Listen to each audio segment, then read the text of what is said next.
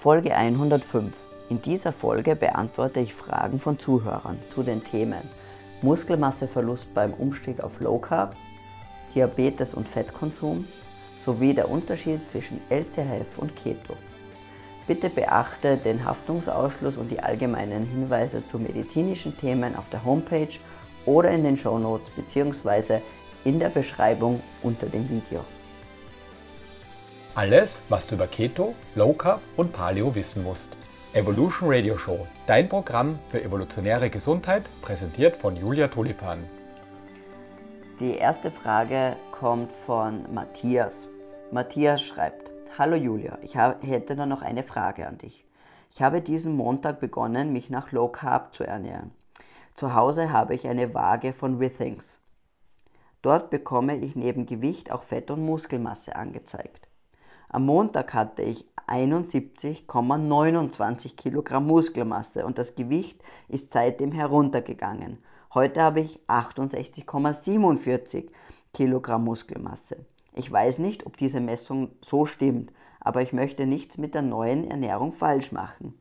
Ist das ein Wert, der durch diese Ernährung abweichen kann oder hast du eine andere Erklärung? Viele Grüße, Matthias. Lieber Matthias, Erst einmal, wir müssen das, glaube ich, auf zwei Ebenen uns anschauen. Die erste Sache ist, dass, äh, dass wir die Messungen der Waage überhaupt in Frage stellen müssen. Denn es ist wirklich, es gibt da viele, viele Untersuchungen dazu. Nicht nur die Withings-Waage, sondern alle die, diese Körperfettwagen, die für den Heimgebrauch angeboten werden, sind praktisch zu vergessen im Wesentlichen. Also eigentlich kann man sie beim Fenster rausschmeißen. Sie sind so ungenau, die haben einfach so einen großen Messfehler, äh, sogar teilweise was das Gewicht wirklich nur Kilogramm angeht, aber ganz, ganz zu schweigen von den anderen Daten wie Körperfett und Muskelmasse, dass sie einfach ja, nicht relevant sind. Und ähm, das, was du mir schreibst, ist, eine, ist wirklich der, der klassische Beweis einfach dafür. Denn ähm, dass man innerhalb von wenigen Tagen praktisch äh, von 71 auf 68 Kilogramm Muskelmasse fällt, also, äh, also drei Kilo Muskelmasse verliert, das ist physiologisch unmöglich, außer du hättest eine, eine schwerwiegende Krankheit, wo sich deine Muskeln praktisch selbst auflösen. Es gibt eine Erkrankung, die heißt Rhabdomyolyse. Die kommt aber, denke ich mal, für dich nicht in Frage. Aber ähm, also es ist physiologisch gar nicht möglich. Und ähm, das, daran sieht man schon, wie ungenau diese Waage ist. Was einfach passiert, wenn du von einer High-Carb-Ernährung auf Low-Carb umsteigst. Du verlierst einmal jede Menge intrazelluläres Wasser. Das ist ganz was Normales. Und ich nehme an, oder es ist und fast schon ja, zu 99 Prozent, dass die Waage das dementsprechend falsch interpretiert und dieser Muskelmasseverlust, dieser angebliche, ist in Wirklichkeit ein Wasserverlust. Also da sieht man einfach schon, die Waage kann nicht unterscheiden in Wirklichkeit zwischen Muskelmasse und ähm, zwischen Wasser oder intrazellulärem Wasser. Und das ist schon einfach ein großes Problem. Wenn du wirklich interessiert daran bist, zu wissen, wie deine Körperkomposition ausschaut, gibt es eigentlich drei, unter Anführungszeichen vielleicht vier gute Methoden.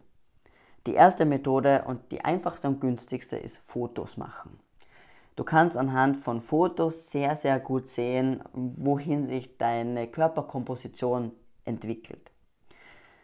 Die zweite Möglichkeit, ist auch noch sehr günstig und auch leicht zu Hause durchzuführen, ist die Kalipermessung. Das ist so eine kleine Zange, gibt es um 10 oder 20 Euro auf Amazon. Damit misst man die Dicke der Hautfalten und das klingt jetzt vielleicht nicht sehr wissenschaftlich, aber die ist wirklich sehr, sehr verlässlich. Vor allem, wenn es immer die gleiche Person macht. Und am besten ist, dir hilft vielleicht eine Freundin oder ein Freund oder die Mutter oder der Bruder oder sonst jemand aus der Familie. Da gibt es verschiedene Methoden. Man kann entweder drei Körperstellen nehmen oder sieben Körperstellen. je mehr Körperstellen man erhebt, umso genauer ist das Ergebnis. Und je öfter man es macht, auch das erhöht natürlich die Genauigkeit. Und wenn es immer die gleiche Person macht, somit habe ich einen, den, zwar einen Messfehler, aber der Messfehler wird sehr stabil bleiben und somit kriege ich ein recht gutes Ergebnis. Die Kalipermessungen sind wirklich sehr verlässlich dadurch und extrem günstig. Man kann sie jede Woche durchführen.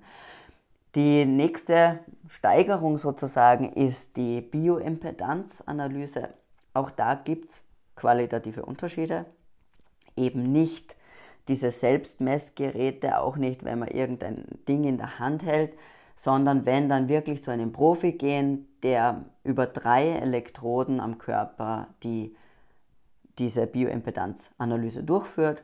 Auch da muss man immer wieder im Kopf behalten, nicht hundertprozentig, das ist keine keine, äh, wie gesagt, hundertprozentig genaue Angabe. Auch da habe ich einen Fehler. Der kann zum Beispiel auch durch Wasser, durch die Tageszeit kann einen Einfluss haben und so weiter, also beeinflusst werden. Deswegen auch da habe ich große Schwankungen, aber man kriegt sicherlich eine genauere, ein genaueres Ergebnis, als das mit einer Körperfettwaage für zu Hause der Fall ist. Die aller, allerbeste und genaueste Variante, die Körperzusammensetzung zu messen, ist der sogenannte DEXA-Scan. Das ist die, die gleiche äh, oder Maschine, wie sie auch für die Knochendichte-Messung verwendet wird. Es sollte in jedem größeren Diagnoseinstitut oder auch im Krankenhaus, also jede Abteilung, die eine Knochendichte-Messung durchführen kann, kann auch ähm, die Körper, sonst die Körperzusammensetzung messen. Und das ist prinzipiell der Goldstandard. Auch von all den genannten Methoden die teuerste Variante. In Österreich kostet es so um die 100 Euro, zwischen 80 und 100 Euro. Ähm, aber schon was, was man sich vielleicht ein, zwei Mal im Jahr leisten kann, wenn es einen wirklich interessiert. Aber wie gesagt, äh, nochmal um eben deine Angst zu nehmen. Man kann ähm, in so kurzer Zeit auf jeden Fall keine drei Kilo Muskelmasse verlieren. Und äh, du wirst auch mit einer richtig formulierten Low Carb oder LCF Ernährung oder ketogenen Ernährung keine Muskelmasse verlieren, wenn die sonstige Komposition von äh, Kalorien oder von der Energiedichte, den Mikronährstoffen und dem Proteingehalt deinen Bedürfnissen angepasst ist.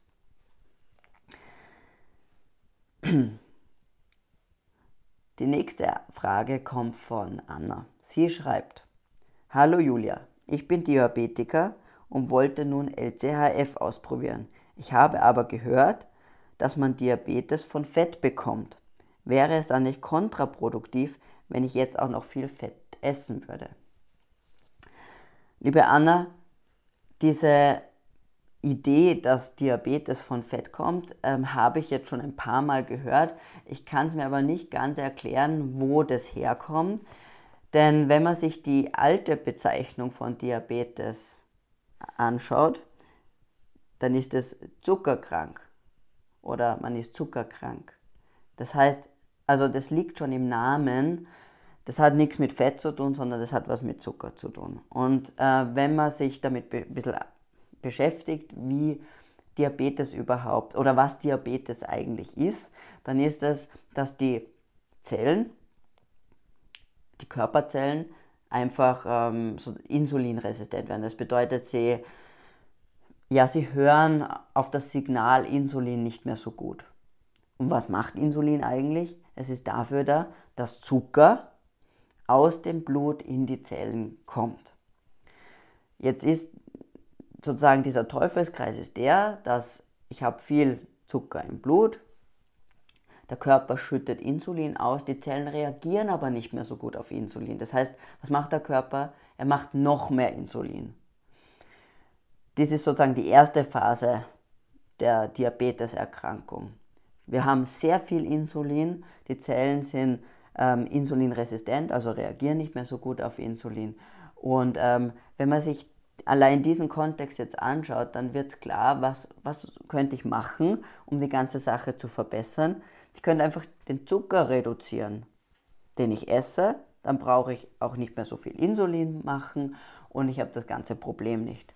Denn wenn man praktisch die Progression der Krankheit ist ja die, wenn ich so weitermache und weiter jeden Tag ganz viel Kohlenhydrate, also Zucker esse, gibt die Bauchspeicheldrüse irgendwann auf. Sagt, die Zellen brennen aus, sie können einfach nicht mehr. Und was ich dann habe, ist nicht zu viel, sondern zu wenig Insulin. Das nennt man dann ähm, insulinpflichtige Typ-2-Diabetiker. Also irgendwann im Laufe dieser Erkrankung müsste man dann sogar Insulin spritzen. Also man hat zuerst zu viel und dann zu wenig. Und Insulin hat nichts mit Fett zu tun, sondern Insulin wird gänzlich von, äh, oder in erster Linie von Zucker, also von Kohlenhydraten, dominiert und reguliert. Das heißt, lasse ich den Zucker weg, kann ich auch mein Insulin regulieren. Die nächste Frage kommt von Gerald. Er schreibt, Hallo Julia, ich wollte mich erst einmal bedanken für die tollen Inhalte und das super Podcast. Gerne. Ich bin noch neu dabei und lerne immer so viel von dir. Das freut mich. So, die Frage. Ich muss sagen, dass ich verwirrt bin, was die Bezeichnung betrifft. Ich dachte immer, ketogene Ernährung ist der Oberbegriff und das LCHF darunter fällt. Auf Facebook sprechen die Leute aber immer getrennt von LCHF und ketogene Ernährung. Was ist nun Sache? Also, das ist mir schon auch schon öfter untergekommen und du bist nicht der Einzige, den das äh, verwirrt. LCHF ist eigentlich, man, vielleicht fangen wir so an. Wir haben die ganze Gruppe der kohlenhydratreduzierten Ernährungsformen. Und ähm, da gibt es eine ganze Palette an verschiedenen Ausrichtungen, wie ich Kohlenhydrat reduziert essen kann. Ich kann Kohlenhyd Kohlenhydrat reduziert und Fett reduziert essen mit viel Eiweiß. Ich kann Kohlenhydrat reduziert und mit viel Fett und wenig Eiweiß essen und so weiter. Und so kann ich all meine Makronährstoffe verschieden, wie soll ich sagen, ausrichten. Der einzige gemeinsame Faktor ist immer der, dass die Kohlenhydrate reduziert sind. Das heißt, das alleine sagt noch nicht viel aus. Und dann gibt es darunter eine weitere Unterteilung LCHF. LCHF steht für Low Carb, High Fat. Und das definiert, mir jetzt schon zwei meiner drei Makronährstoffe, nämlich dass ich ähm, wenig Kohlenhydrate, viel Fett esse. Und ähm, in, dem, in diesem Kontext bleibt dann meistens auch nicht mehr so viel Platz für Eiweiß. Ähm, das heißt eigentlich, dass ich eine kohlenhydratreduzierte, fettreiche Ernährung habe mit relativ wenig Eiweiß oder, oder mittelmäßig viel Eiweiß. Die ketogene Ernährung ist wieder, ist noch eine, noch ein, hat noch sozusagen eine andere Ebene.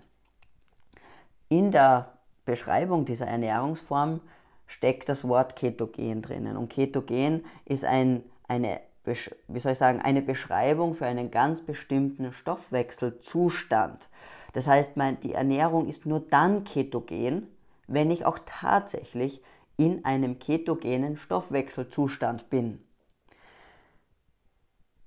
Ich kann diesen Stoffwechselzustand nur erreichen, wenn ich mich an ganz bestimmte Rahmenbedingungen halte. Und zwar ist sie sehr fettreich, sehr kohlenhydratreduziert und hat meist relativ wenig Eiweiß. Ähm, es wird gerne LCHF synonym fast schon mit der ketogenen Ernährung verwendet, was aber falsch ist, denn ich kann LCHF essen ohne in Ketose zu sein, also ohne dass ich eine ketogene Ernährung mache. Ich kann aber umgekehrt nie ketogen sein, ohne LCHF zu machen. Also ich bin immer, ich esse immer LCHF, wenn ich ketogen lebe, aber ich bin nicht automatisch in Ketose, wenn ich LCHF esse. Ich hoffe, das macht Sinn, was ich gerade sage.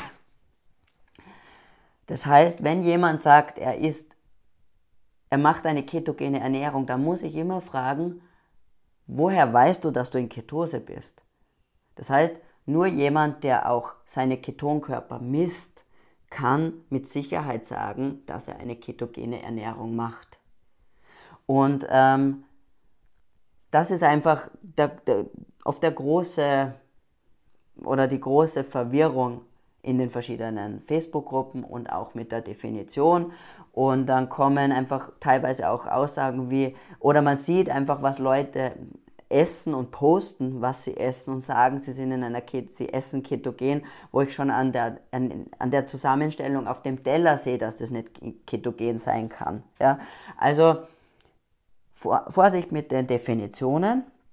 Es kann zu Verwirrung führen, es kann auch zu Missverständnissen führen, wie die Ernährung zusammengesetzt sein sollte. Das heißt, wenn ich sage, ich esse ketogen, dann muss ich auch messen und alles andere ist einfach nur raten oder ich esse eine Low Carb High Fat Ernährung, aber dann nicht Keto, wenn ich nicht, wenn ich nicht messe. Ich hoffe, das war hilfreich. Ähm, wenn du Fragen hast, dann schick mir einfach deine Fragen an julia.paleoloka.de und ähm, ich freue mich auf nächste Mal.